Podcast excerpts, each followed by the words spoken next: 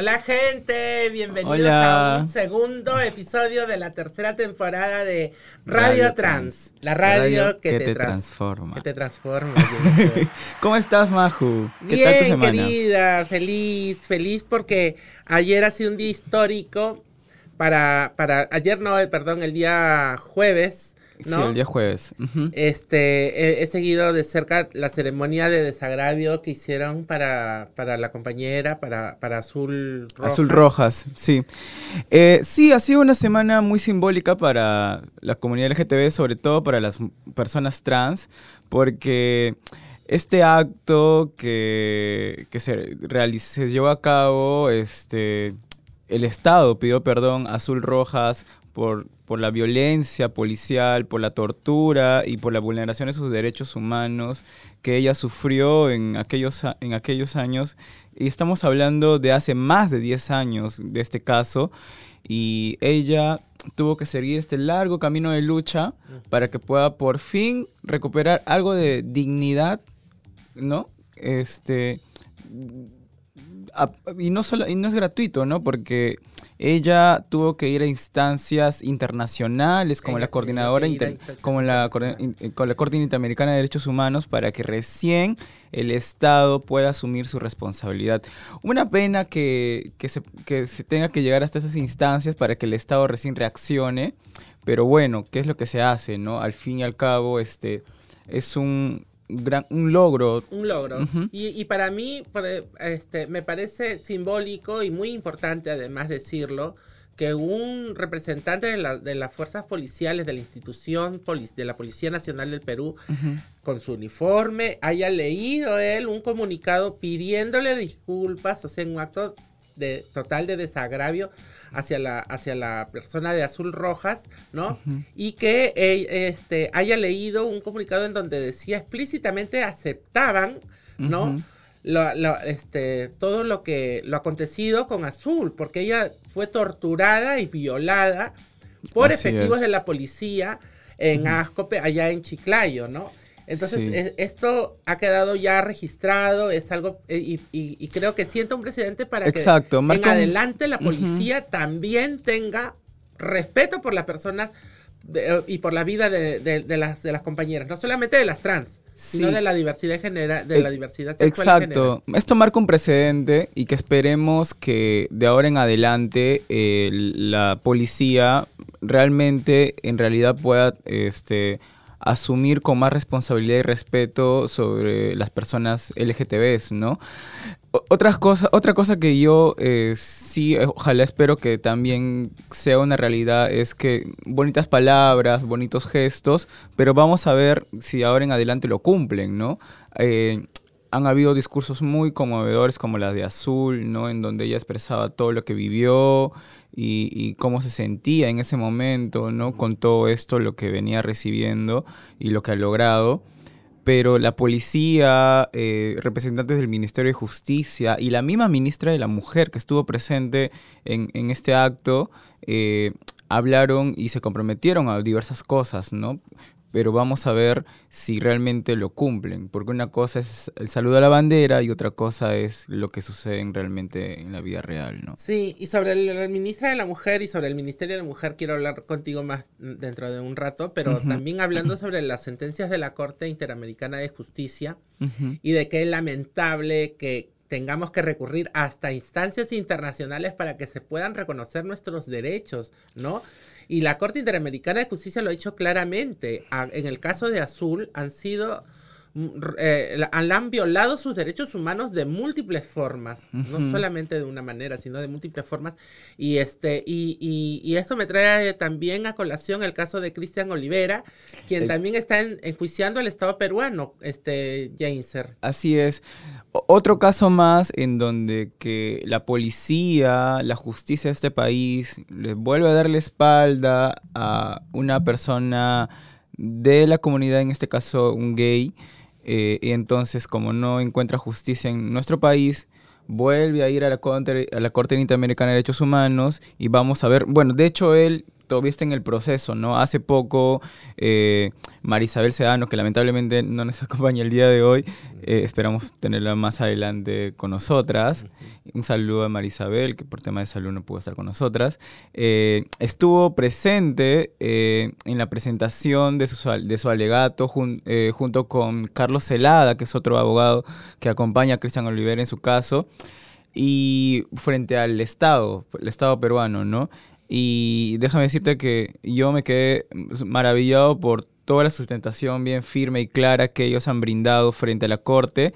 Y creo, estoy seguro, que van a lograr también un resultado positivo, ¿no? Espero realmente que se haga justicia también en el caso de Cristian Olivera, pero quisiera que recapitulemos o, recordemos por qué es que Cristian Olivera está enjuiciando al Estado peruano. ¿Qué es lo que sucedió en, en, el caso de Cristian? Porque en el caso, por ejemplo, de Azul, sabemos que ella fue mm. violada y torturada por efectivos de la policía Sí. En el caso de Cristian, ¿qué es lo que sucedió? Recuerdo que fue ya hace más de 10 años.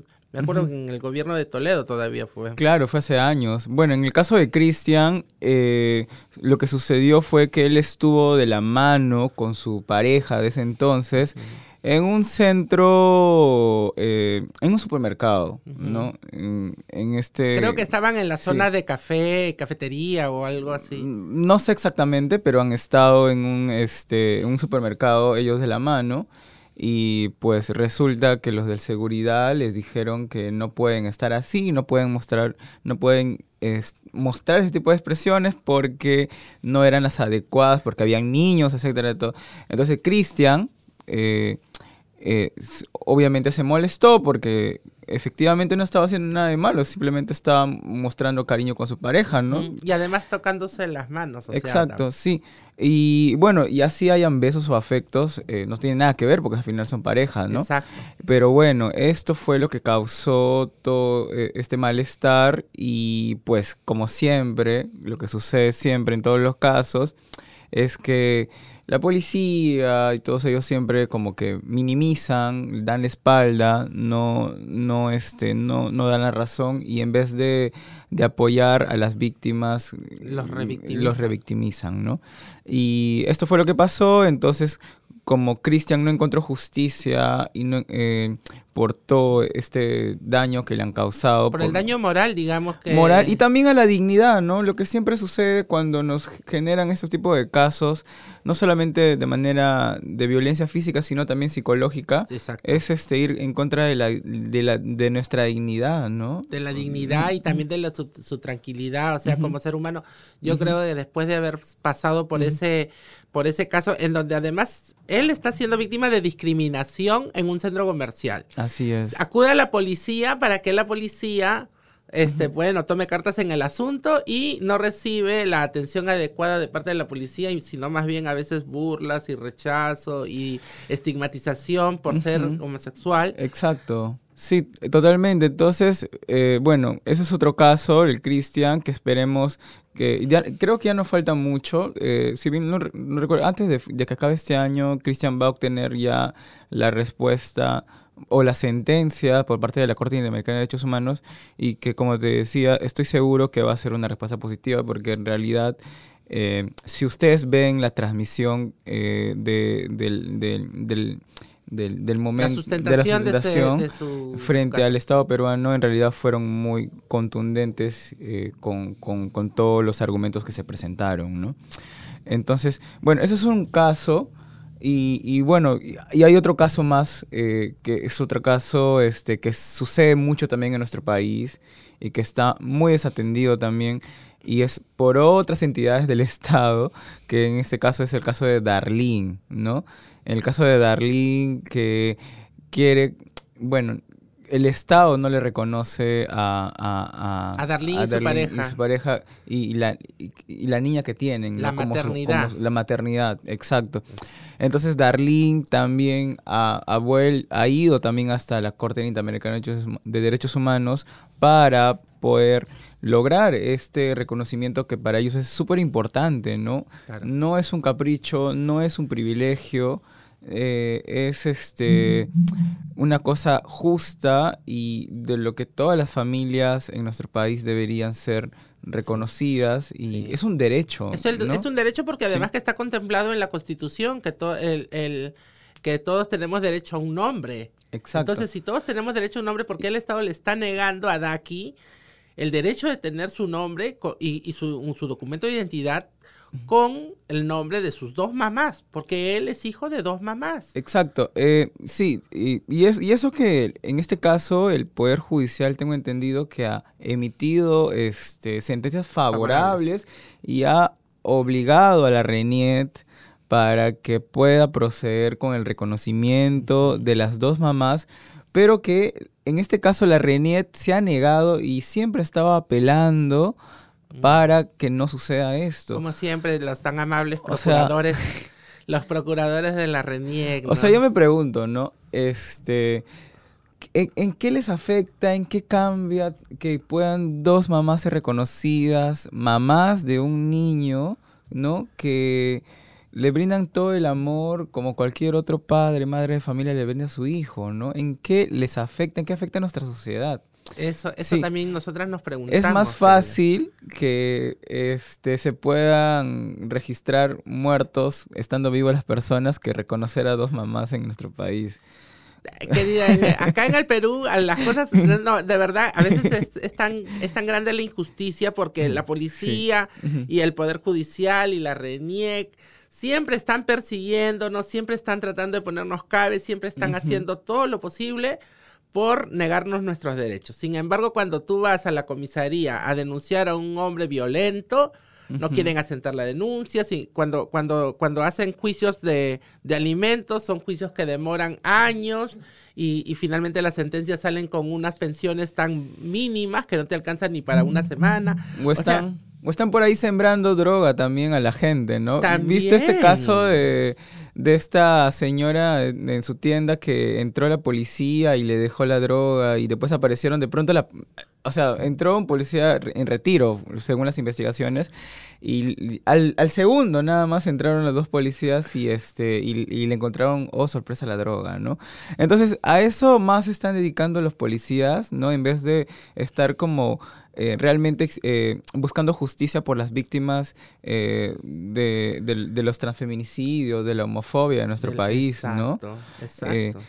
sí, o sea, la, o sea, la policía definitivamente, como que ya para cerrar con ellos, es este es una institución que tiene que entrar en una reforma total, integral para, para, para que pueda realmente cambiar, porque ahora en este momento no es que nosotras lo digamos, sino es una de las instituciones con la peor, el peor prestigio aquí en, en el país. Creo que el único, lo, peor del, peor que la policía, creo que solamente es el Congreso. Así, y hay una cosa que siempre lo escucho y que lo repiten en todos lados eh, por parte de funcionarios del Estado y sobre todo de justicia, es que se jactan de tener un manual de derechos humanos eh, que, aborda a, este, a las personas LGTBI. Pero que lo usen, ¿no? Pero, claro, eso, ¿no? Lo dicen, y de hecho, ahora también en ya que estamos hablando sobre las, la, sobre las sobre los casos que han llegado de la coordinadora interamericana de derechos humanos los abogados que representaban al a este al estado peruano porque cuando tú vas a la corte interamericana de derechos humanos eh, eh, los casos eh, eh, se, debaten o se enfrentan a los abogados que representan al Perú. Claro. Entonces, los abogados que representaban al Perú también sacaban a la luz este manual de derechos humanos y toda esa cosa, como justificando de que el Perú respeta, respeta y, y, está haciendo cosas por la comunidad LGTB, ¿no?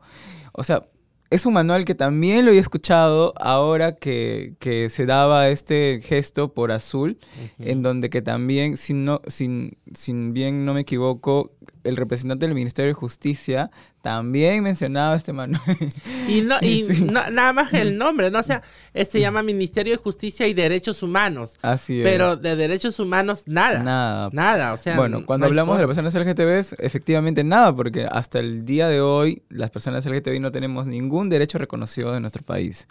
Sí, muchas veces ni siquiera estas, estas este, normas municipales contra la discriminación muchas veces ni se cumplen también. Y, ni hablemos sobre las normas municipales porque lo que se viene no es nada esperanzador para las personas LGTB. Bueno, ganó López Aliaga en, en, la Municipalidad de Lima, ¿no? Entonces, este, yo creo que a veces las, las ordenanzas municipales que solamente son declaratorias no son eh, suficientes, ¿no? Hay que implementar... Eh, normas. Normas. Hay que también destinar presupuesto para poder hacer cositas ahí eh, dentro de los municipios, ¿no? Capacitaciones a los serenazgos. y en este caso, y hablando sobre la policía, esperemos que realmente empiecen a recibir capacitación, ¿no? Porque en verdad cuando uno va a denunciar, no sé si tú en algún momento te, has ido a denunciar en la comisaría, pero en mi caso, yo siendo gay, ni siquiera ser una persona trans, eh, en realidad no te, no te hacen caso. No te quieren no hacer te hacen caso. y se burlan de yo, ti. Yo desde muy, desde hace muchos años siempre eh, acompaño pues amigas, ¿no? Que han sido víctimas, por ejemplo, de robo, que una vez fuimos, eh, la habían golpeado y la habían robado. Y me acerqué a la policía y dijimos, vamos a poner una denuncia porque a mi amiga le han robado. Y ella era una persona que trabajaba en un salón de belleza eh, clase A y siempre iba con sus joyitas y estaba bien puesta. El policía, ¿sabes qué le dijo? ¿Por qué te vistes así? Así eres un foco para los ladrones. O sea, la juzgó por su forma de estar vestida en vez de tomarle la denuncia. Sí. Segundo, para tomarle la denuncia. Bueno, voy a tomarle la denuncia. ¿Cómo se llama el que le robó? O sea, tú vas a correr detrás del ladrón y dices, oye, pero dime tu nombre. Para... Exacto. ¿Cómo vas a saber el nombre de tu, de tu, de tu, de tu agresor? imagínate son cosas realmente que te preguntan, no sé si por burlarse o realmente como para poder desviar tu denuncia y no aceptarte, ¿no? Sí, obviamente. Es, prácticamente te dicen, ¿sabes qué? No puedes denunciar por ser una persona LGTB o ser una persona trans. Mejor, mejor que te digan, sí. ¿sabes qué? Mira, tú eres tal, tú eres este dando la palabra, tú eres maricón, ya te robaron, entonces apechuga nomás y vete a tu casa. Tal Prácticamente. Exacto. Por eso es súper importante cuando eh, te suceden este tipo de casos de discriminación, de violencia, es importante tener a la mano, lamentablemente, el, celular. El, ah, celular. el celular. El celular. ¿Por qué? Porque lamentablemente sin pruebas nadie te cree, ¿no? Nadie te cree y, piensa que estás inventándote, que, que, no es cierto, que no te ha pasado. Y, a veces, en los casos extremos, en vez de tú como víctima eh, recibir justicia, te encarcelan. ¿No? Entonces, cuando te suceden estos casos de discriminación, ya sea por parte de la policía, Serena o cualquier tipo de persona en la calle o donde sea, siempre es bueno tener a la mano el, celular, el celular y la cámara encendida para poder tomar fotos o sobre, y mejor grabar videos. Te lo digo porque a mí me ha, me ha, me ha, sí me ha, este, me ha servido mucho en estos casos. ¿ah? Yo en varias ocasiones este, eh, estuve así a punto de, de, de, de, este, de ser arrestada injustamente, pero por, por tonterías, ¿no? Por, por, estar andando, no sé, en un parque, qué sé yo. sí. y, y, la policía cuando ve que tú tienes el celular encendido, eh, siempre, eh, se, se, abstiene de... Algunos. Algunos dicen, ¿por qué me grabas? Tú, no, tú tienes que saber que es tu derecho grabar. No pueden quitarte el celular. No te pueden quitar tu celular. No pueden quitarte el celular. Por eso digo, es súper importante esta herramienta. ¿no? Sí, definitivamente. porque hay muchos casos en que en realidad han sucedido cosas horribles y todo esto y no han tenido pruebas y a veces las denuncias tampoco no proceden porque no hay pruebas, ¿no? En realidad es una cosa bien estúpida porque en realidad no te deberían exigir en algunos casos pruebas para poder creerte, ¿no?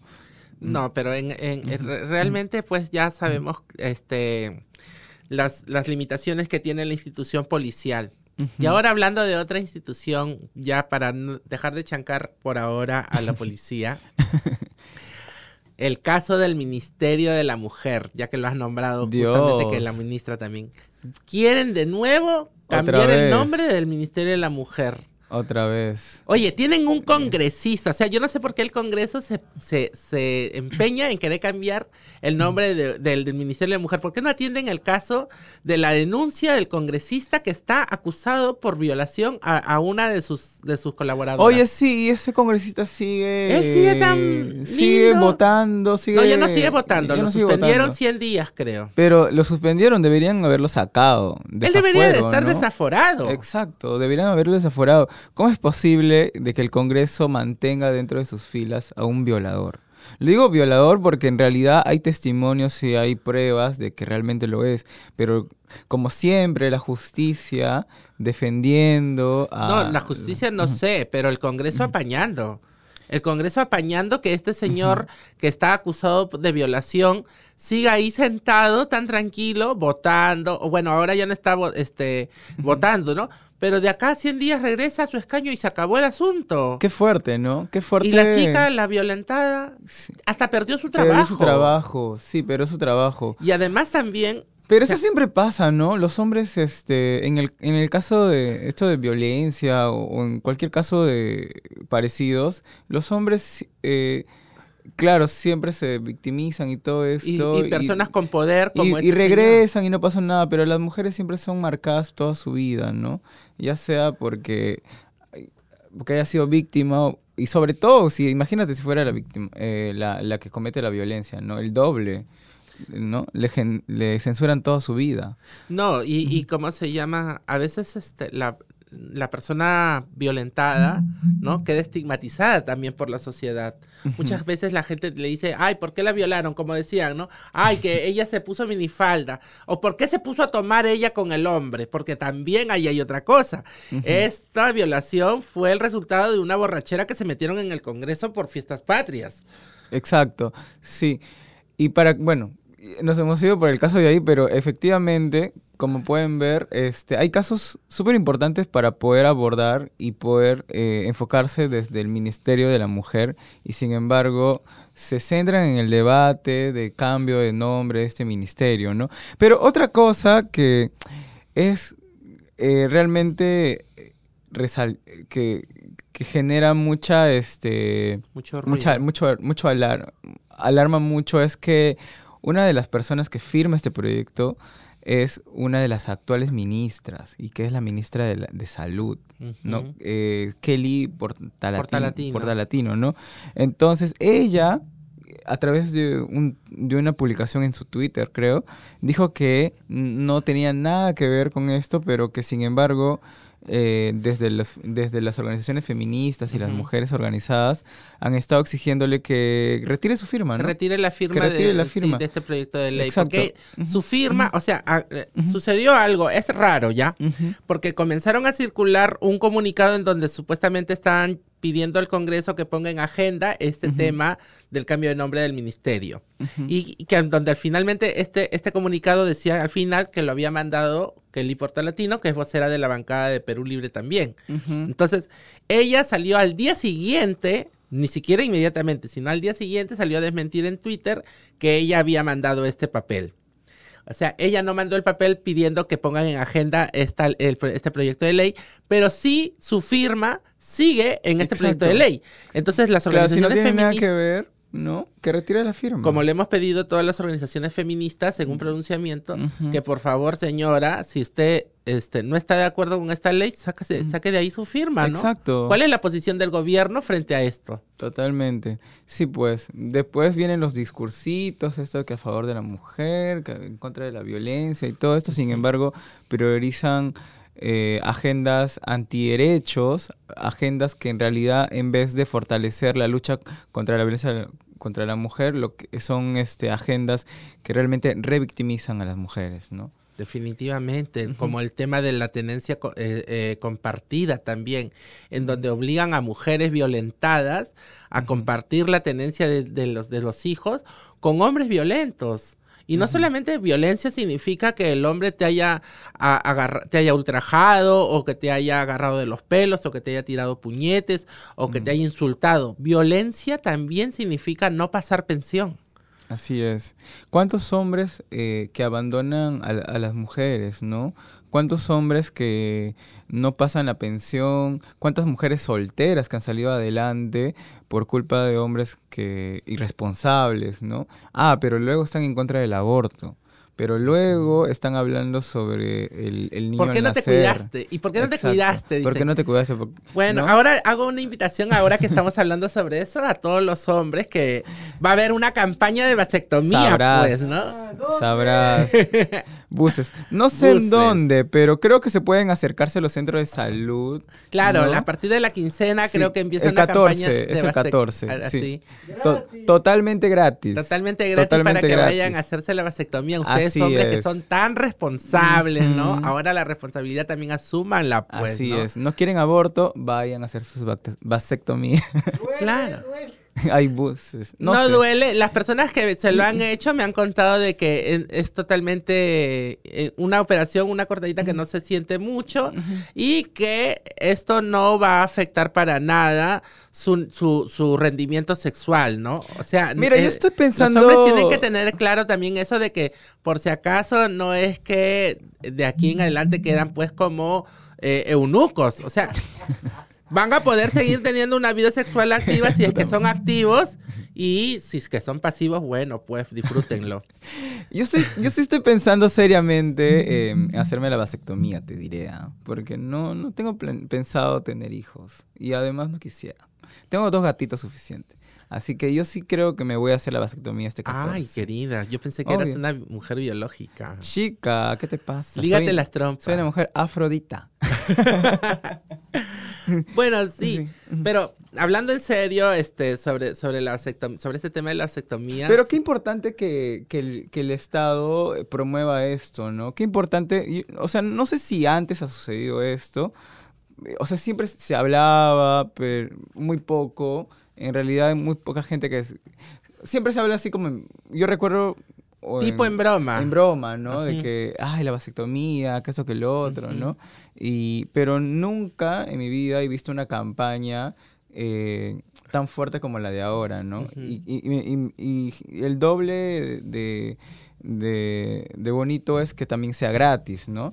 Y, vamos, y vamos a ver ahí cuántos hombres se acercan a hacerse la vasectomía. Yo creo que va a ser un momento clave, un momento súper importante y que va a reflejar realmente también el compromiso por parte de los hombres, porque siempre, como tú decías, se le tira la responsabilidad a las mujeres, las mujeres. Pero e, entonces ahora es el momento en donde que los hombres demuestren también su responsabilidad. Claro, porque nosotras estamos este, a favor del derecho de la mujer a decidir sobre su cuerpo, sí, mm, eso es definitivamente que es una campaña que nosotras levantamos, una bandera que nosotras levantamos, el derecho de la mujer a decidir sobre sus cuerpos, pero también es este es este tema de que los hombres también decidan, pues, ¿no?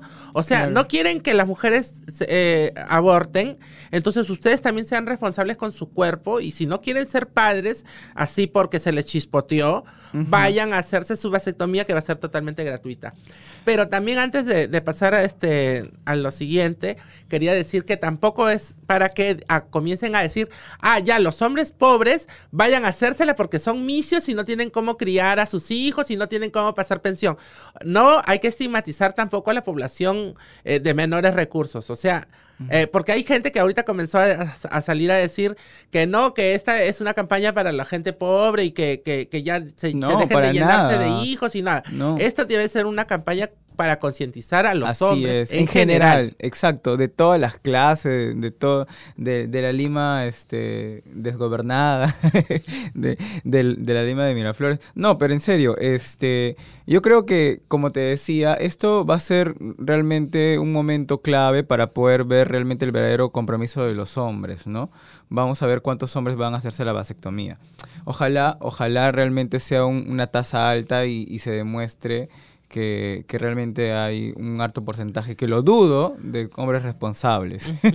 está bien, yo también este, estoy de acuerdo, estoy de acuerdo, creo que va a ser un buen primer paso para poder medir hasta, hasta qué punto los hombres están comprometidos también. y ojalá no se quede solamente en esta fecha, ¿no? Ojalá se amplíe y, y, este, y se hagan más campañas parecidas a esta, ¿no? Yo creo que es también un poquito romper con, con esas, este eh, esas masculinidades, ¿no? Que, que, se nos han impuesto. Las masculinidades violentas, ¿no? De estas de que ellos son los machos alfa y que pueden tener hijos en todos lados, ¿no? Claro. Eh, bueno, yo no tengo vagina, pero este, yo, por los testimonios de mi, de mi, herma, de mis, de mis hermanas, de mis amigas, ¿no? De, mis compañeras mujeres, sí, sé que todo el proceso de cuidado que ellos tienen con sus aparatos reproductores, ¿no?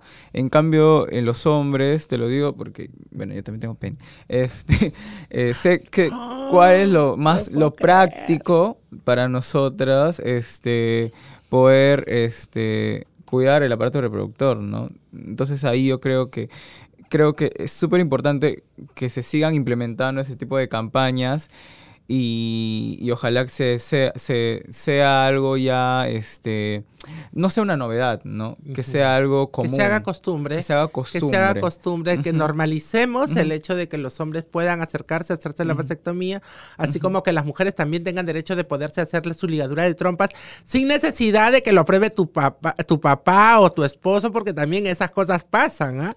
O sea, hay mujeres que no pueden hacerse la ligadura porque el esposo no lo quiere. Ay, qué...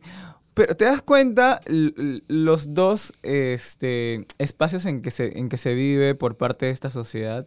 En el caso de los hombres, hay una gran libertad de poder hacer lo que quieran con su cuerpo. ¿no? Por ejemplo, en este Todo, ellos pueden hacer todo. en este caso de la vasectomía, no están pidiendo ningún tipo de autorización por parte de su pareja ni nada por el estilo. Es una decisión propia y personal, y libre. ¿no?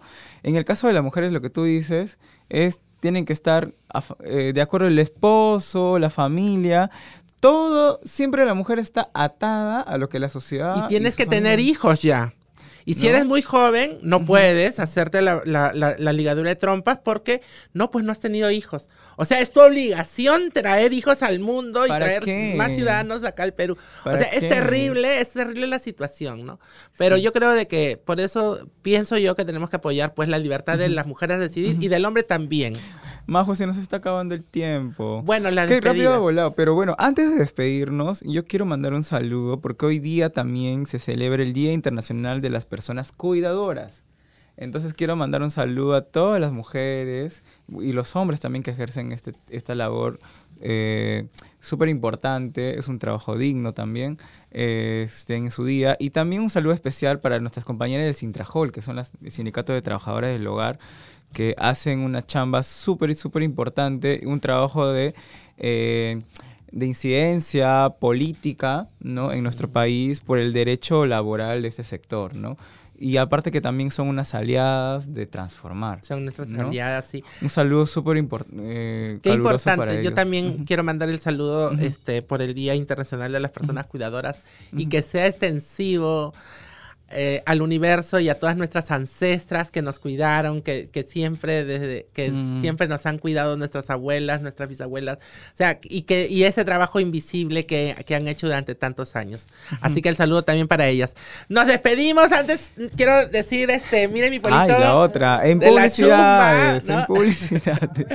Un saludo para la gente de la Chusma que, que, me dio este polito, ¿no?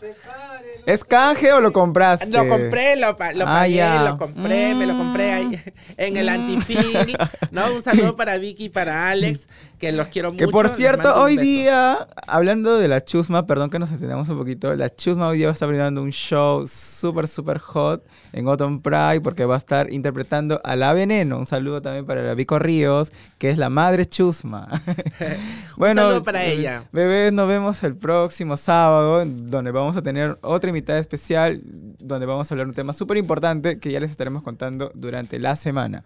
Ok, nos despedimos. Nos vemos. chao. chao.